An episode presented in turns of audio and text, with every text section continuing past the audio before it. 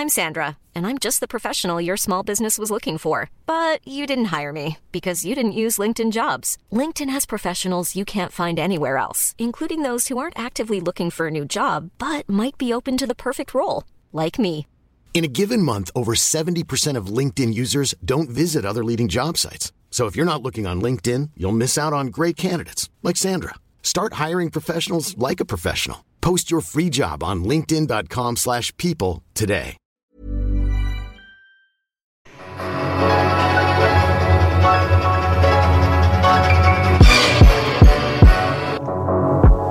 Toutes à tous, bienvenue dans One and Done, votre podcast draft pour le site Dunkebdo. C'est la de micro.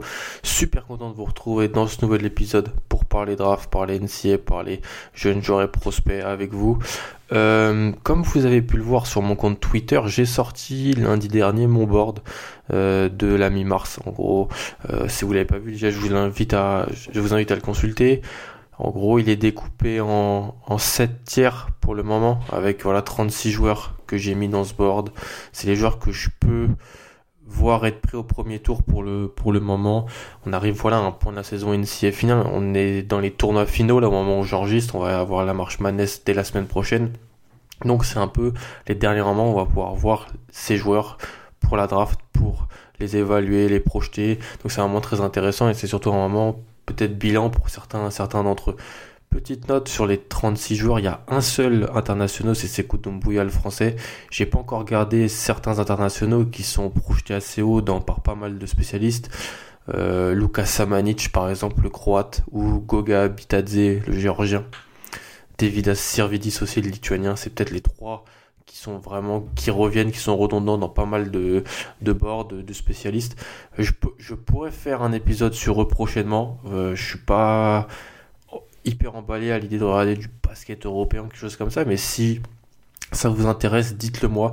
Et si surtout il y a des, il y a des, il y a des gens qui connaissent ces joueurs-là, qui ont, qui ont pu déjà les appréhender, bah, qu'on pourra en discuter sur, sur Twitter, ça serait hyper intéressant.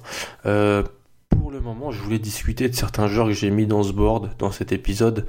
Euh, vous pourrez le consulter vous-même, il est en 7 tiers. Et le premier tiers, c'est Zion Williamson tout seul dans son propre tiers. Et dans le tiers numéro 2, on a RG Barrett de Duke, Jamorant de Murray State et Cam Reddish, le joueur de Duke. Je voulais, moi, discuter de Romo Langford, que j'ai placé dans le tiers numéro 4, en gros. Donc, euh, pas dans les 6 meilleurs joueurs de cette draft, selon moi, pour le moment. Euh, Romeo Langford, ça fait longtemps que je parlais de Romeo Langford, mais je voulais vraiment avoir le plus de matchs possible. Je voulais vraiment avoir le plus de minutes vues de Romeo Langford pour me, pour me faire une idée, surtout face à la meilleure concurrence que la NCA pouvait lui donner. Pour là me faire une idée finale et plus on avançait dans la saison, plus il y avait des matchs intéressants pour Indiana face à des équipes intéressantes et il pouvait jouer face à des ailiers intéressants et pas de, de, de petites facs de mid-majors du début de saison. Donc c'était pour ça que j'ai attendu pour parler de Romeo Langford. Euh, il sait, comme vous savez, donc sûrement le poste 2, 3, l'ailier de la fac d'Indiana. 1m98, 98 kg, envergure un petit peu inférieure à moins de 2m10, donc profil physique intéressant. Euh, et si vous m'avez déjà entendu lancer des petits pics sur Romeo Langford durant cette saison, euh, en fait je le vois dans pas mal de, de mocks, dans pas mal de, de boards, et surtout dans pas mal de boards de pré-saison, top 10, top 8, même à 6, 7 parfois. Et je comprends pas. Je suis l'image que, que qui m'était donnée et qu'on avait collé à Romo Langford, bah, c'est pas ce qui a ce qui a trans, qui qui s'est transposé sur le terrain pour moi dans sa seule saison à Indiana. Alors tout de suite, on va dire l'équipe d'Indiana était pas bonne. Elle va même pas faire la marche Madness. C'est un programme qui a été repris il y a peu de temps par Archie Miller qui redéveloppe un peu Indiana qui avait été laissé pas très dans un très bel état par Tom Green qui est aujourd'hui à Georgia. Mais en tout cas, ce qui est sûr, c'est que Roman Langford, c'était la grosse recrue de la part de d'Archie Miller. Il était resté dans son état et donc on attendait beaucoup de lui, pour un peu remettre Indiana sur la sur map NCA. Il a pas remis Indiana sur la map NCA, mais lui en tout cas, il se montre comme un candidat crédible à la loterie. Euh, c'est un joueur qui un gros problème de shoot. Et comme vous l'avez vu, si vous êtes sur YouTube, la petite miniature que j'ai choisie pour cet épisode, c'est le shoot de Romeo Langford. L'image de l'article sur le site d'Unkebo, c'est le shoot de Romeo Langford parce que pour moi, c'est la grosse faiblesse et c'est la grosse question du jeu de Romeo Langford. Euh, les, stats avancées sur l'ensemble de sa saison, un true shooting à 54%, c'est pas exceptionnel. Un pourcentage à 3 points qui est pas non plus très très fort. Euh, sur l'ensemble de la saison, il est à 27% à 3 points sur 4 tentatives par match. À noter que sur les matchs de la Big Ten, donc à peu près depuis début janvier, il est à 32%. Donc il a augmenté de 5 points sur le même nombre de tentatives. Et 72% dans ses francs. C'est pas exceptionnel, mais c'est assez correct quand même, surtout qu'il entend 6 par match. 6 par match. Donc voilà, le shoot de Romain Langford, c'est la grosse question de son jeu. En fait, je commence par ça parce que pour moi, c'est le problème. C'est-à-dire qu'un poste 2-3 qui se veut dominant NBA et qu'on pourrait drafter dans un top 10, un top 8, qui a un point un peu changé, qui a un peu une franchise qui pourrait vraiment compter dessus, qui, qui a un pourcentage de shoot aussi mauvais, qui a une sélection de tirs euh, de loin aussi inintéressante et qui a un geste aussi lent et aussi pas hyper académique, bah moi ça me dérange vraiment. Et surtout que ce qu'on me vendait comme le reste de son jeu, je le trouve pas non plus exceptionnel. C'est une chose qui fait super bien, c'est sa finition proche du cercle, ça c'est sûr. Main droite, main gauche. Joueur qui est super adroit, super euh, à l'aise proche du cercle. C'est là où il fait un peu son beurre et où il a fait son beurre durant la saison, saison NCA. Il était avec Indiana face à des équipes qui n'avaient pas, pas toujours du matos, du matériel à mettre sur lui en défense et face à, grâce à sa vivacité et à sa, à sa longueur, il pouvait aller finir assez facilement au cercle. C'est là où il a vraiment fait des choses intéressantes cette année. Mais à part ça, son jeu offensif, je le trouve assez simple et euh, de, sur, dans un podcast américain, Hardwood Homies, que je vous conseille avec de très bons spécialistes, il y a un des intervenants qui va trouver que son jeu était assez simple et que ça se limitait énormément à de la pénétration, à de la pénétration pour des shoots contestés. Ce que le problème, c'est que les shoots contestés par les joueurs NCA, ce sera pas les mêmes bêtes qu'il aura en face en NBA. Ça va être beaucoup plus physique. Il a le physique pour dominer, mais c'est vraiment difficile de projeter ça en NBA parce que c'est pas comme s'il utilisait hyper bien son physique en fait en NCAA. Euh, il a une difficulté à changer de vitesse, même si son premier pas est assez rapide et qui crée un minimum de séparation. Je, trouve pas que son, son jeu manque de punch, manque de tranchant. Et donc, je pense que pour Romeo Langford, si on n'avait pas tout ce qu'on savait avant sur lui, c'est-à-dire qu'on l'avait présenté comme euh, un énorme joueur dans l'état d'Indiana au lycée, très très haut dans les mocks de pré-saison, très très haut dans les, classements de, de, de, lycéens américains, ESPN, 24-7 Sports et compagnie. Et bon, on, on, on, avait pas, on avait une image très très forte. Et là, ce qui se, transparaît sur le terrain, c'est pas la même chose. Au bout d'un moment, je pense qu'il faut aussi se fier à ce qu'on voit sur le terrain. Et je trouve pas qu'il est vraiment un joueur où je serais, serais super à l'aise à drafter que ce soit dans ces matchs face à Michigan State, face à Iowa, aussi contre Ohio State à la maison, je l'ai pas trouvé. C'était le meilleur joueur de son équipe, il n'y a pas de souci, mais il n'avait pas cette capacité à prendre les choses en main offensivement. Euh, les concepts mis en place par Archie Miller ne mettaient pas hyper en valeur, c'est vrai.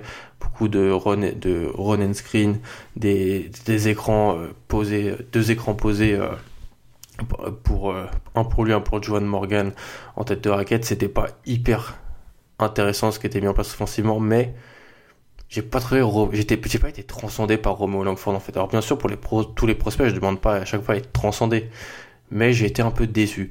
Euh, et la clé c'est le shoot parce que c'est assez simple, mais c'est ça. S'il progresse pas au tir, il sera pas un attaquant de très bonne qualité en NBA et je pense qu'on sera déçu du profil de Romeo Langford et c'est pour ça que dans certaines, moi si je devais, je le mets dans ce board dans ce tir numéro 4 et franchement, plus je regarde certains joueurs qui sont aussi de son poste euh, pour, la draft, moins je, suis à me dire que Roman Langford est meilleur que ces joueurs-là. Kevin Porter Jr., j'en ai déjà parlé. Ben, je suis peut-être un peu haut sur lui, mais il monte. En termes de flash, il monte des choses très très fortes. Euh, Keldon Johnson, c'est un peu délicat. En fait, les trois postes 2-3 là, dans, cette, dans ce tier 4 que j'avais, c'était Keldon Johnson, Kevin Porter Jr., Romo Langford. Romo Langford, si on, on faisait le, même, les mêmes tiers en, octobre, il était vraiment devant les deux autres, et maintenant, c'est plus trop le cas.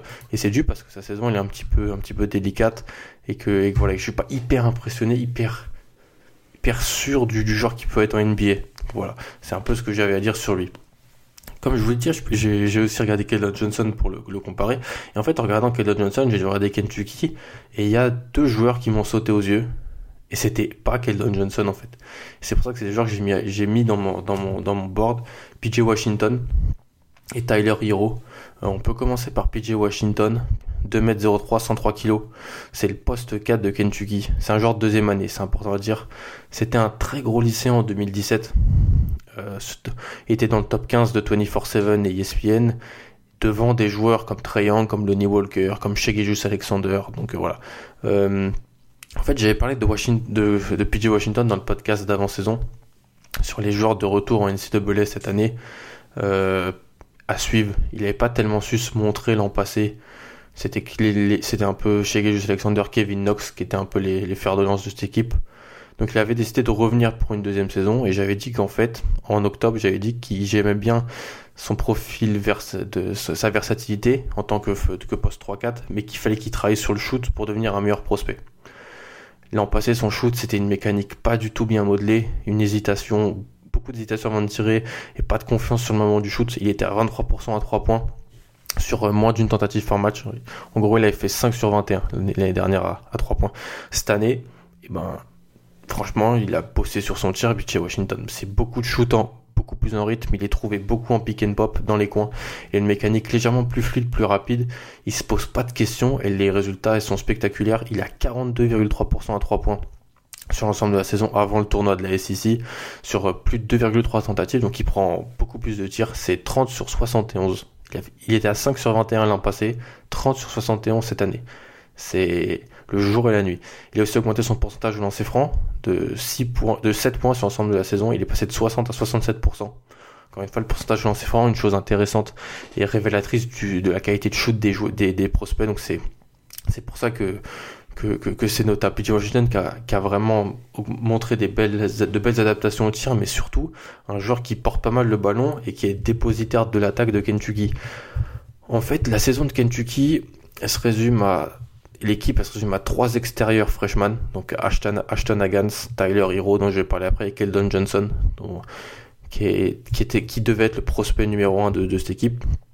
Ashton Hagans, c'est avant tout, c'est le meneur, c'est avant tout un rock défensif. Il a pas tellement de jeu offensif, il a pas il pas tellement non plus les clés du camion en attaque. Euh, Emmanuel Quickles sont remplaçant, c'est pareil, c'est deux freshmen qui sont euh, qui sont des meneurs qui n'ont pas encore la capacité de créer et de mener une attaque. Donc du coup, Calipari, il a pas mal de responsabilités. PJ Washington, on avait vu, on avait entreaperçu l'an passé ses qualités de playmaker en poste 3-4, même 5 sur des small ball 5 euh, par moment. Et en fait, cette année, Washington, il a beaucoup plus le ballon. Il se retrouve avec pas mal de, ballons en tête de raquette. Il a des possibilités de fixation balle en main. Des possibilités de, de, de, de, pouvoir dribbler. Il a un usage en hausse entre l'année 1 et l'année 2. Il est, c'était à 20% l'an passé. C'est quasiment 25% cette année. Donc une hausse de 5 points. Et tout cela en ayant une baisse du nombre de pertes de balles. 16,5% de pertes de balles l'an passé, 13 cette année. Donc encore une fois, des progrès. C'est normal d'avoir des progrès à cet âge-là, entre ces différentes années NCAA, mais c'est notable. Et c'est un joueur qui monte. Il est leader vocal de Kentucky. Il peut vraiment se glisser, pour moi, dans une bonne position au premier tour s'il continue. Il reste assez jeune. Il est né en 98.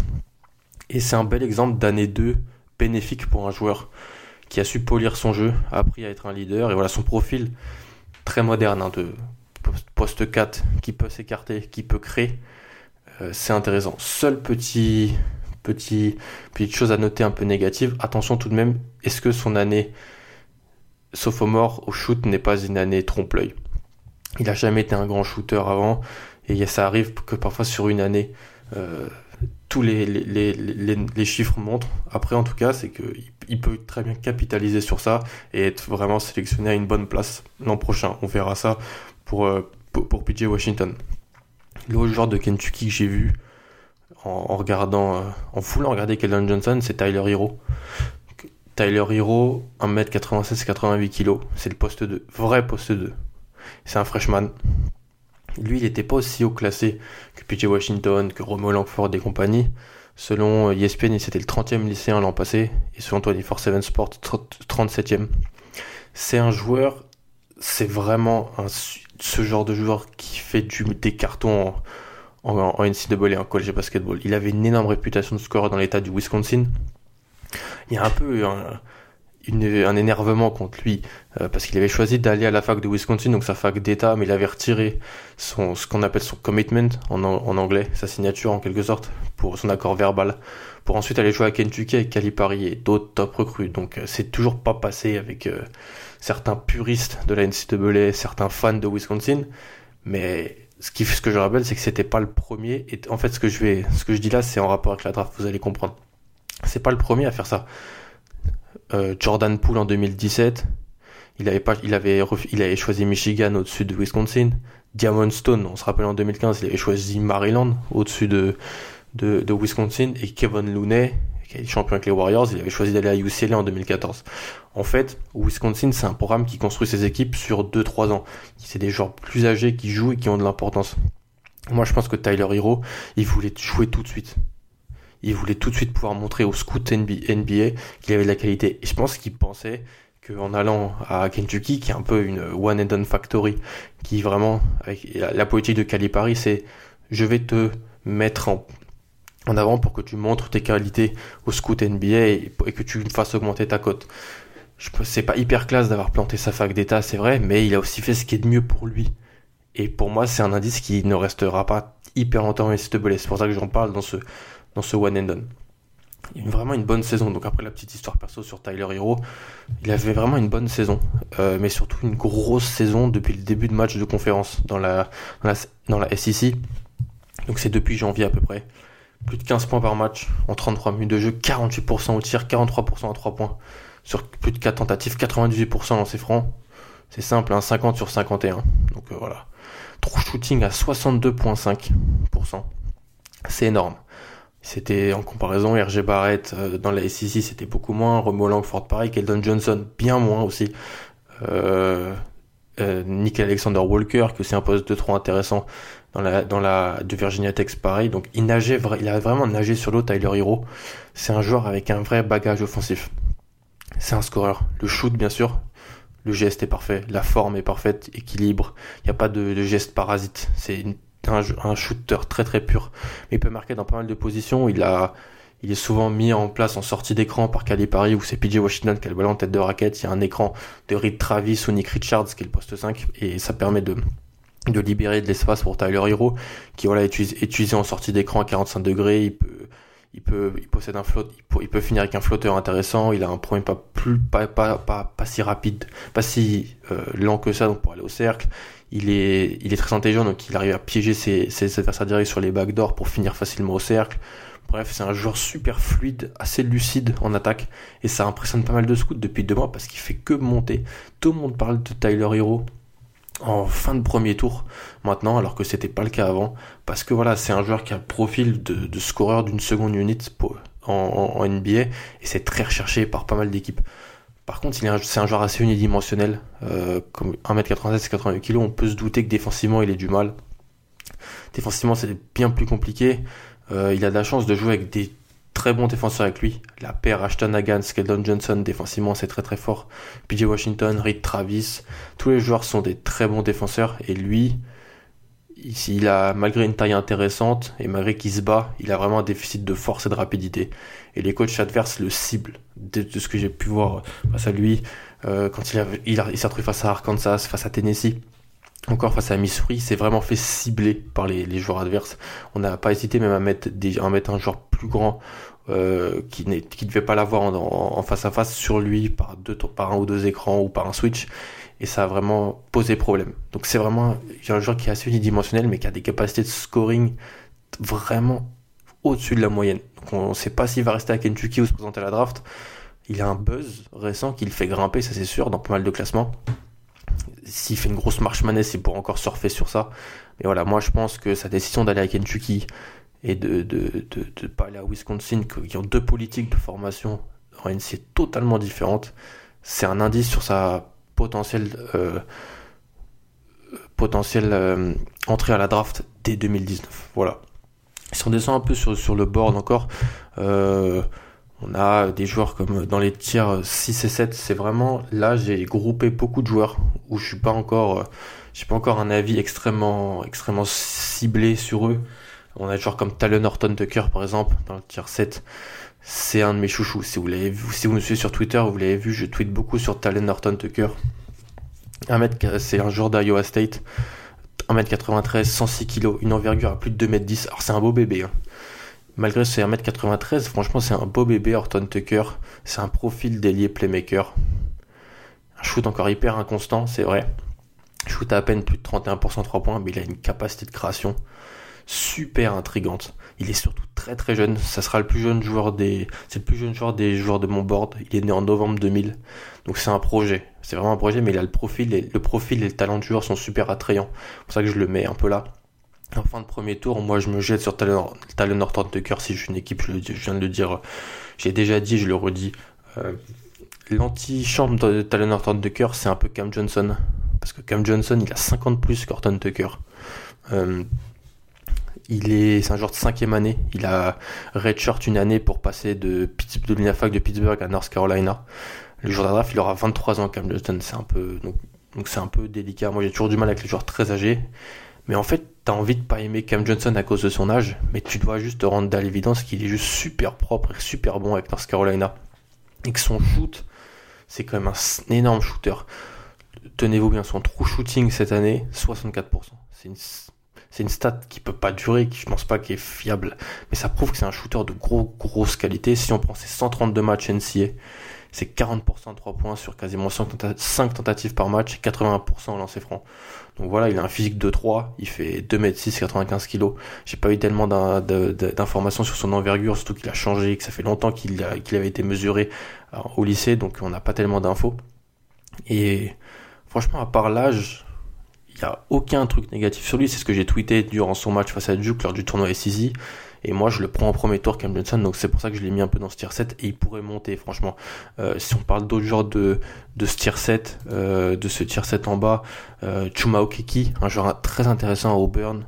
Jalen McDaniels, le, le grand frère de de l'autre McDaniels qui est un top qui une, top recrue qui sera un, joueur très intéressant à draft 2020 Jalen McDaniels qui est aussi un forward un 4 small ball 5 du côté de San Diego State Kyle Guile qui est un peu Tyler Hero en plus petit mais c'est aussi un shooter poste 2 très intéressant et on a aussi les deux intérieurs de Maryland donc euh, Bruno Fernando l'angolais qui, avait testé la draft l'an passé et qui avait décidé de retourner. Il avait été mis dans pas mal de scandales avec SMU, euh, aussi avec euh, Adidas pour certains certains programmes. Finalement, il a, été récupéré par Maryland. Il a fait une bonne saison freshman. Il a, été au combine.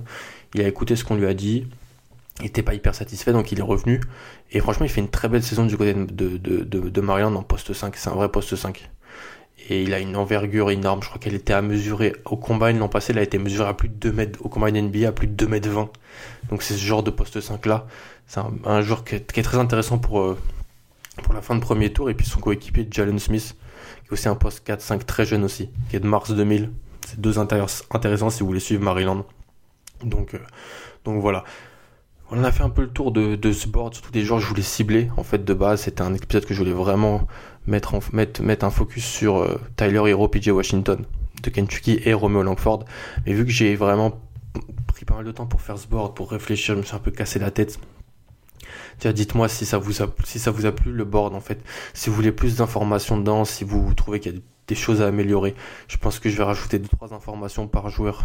Euh, la, prochaine fois. Et puis surtout, il y a pas mal de joueurs que je regarde encore, que je vais rajouter, changer un peu les tiers. Je pense que j'essaierai de l'actualiser toutes les trois semaines avec le autant de matchs que je peux voir euh, durant ces périodes-là sur les joueurs. N'hésitez pas à le voir, à me suivre sur Twitter, euh, à suivre aussi le, compte Dunkebdo, parce que comme ça vous aurez toutes les informations. Et puis on va se retrouver très vite, je pense, parce que va y avoir beaucoup de matchs prochainement.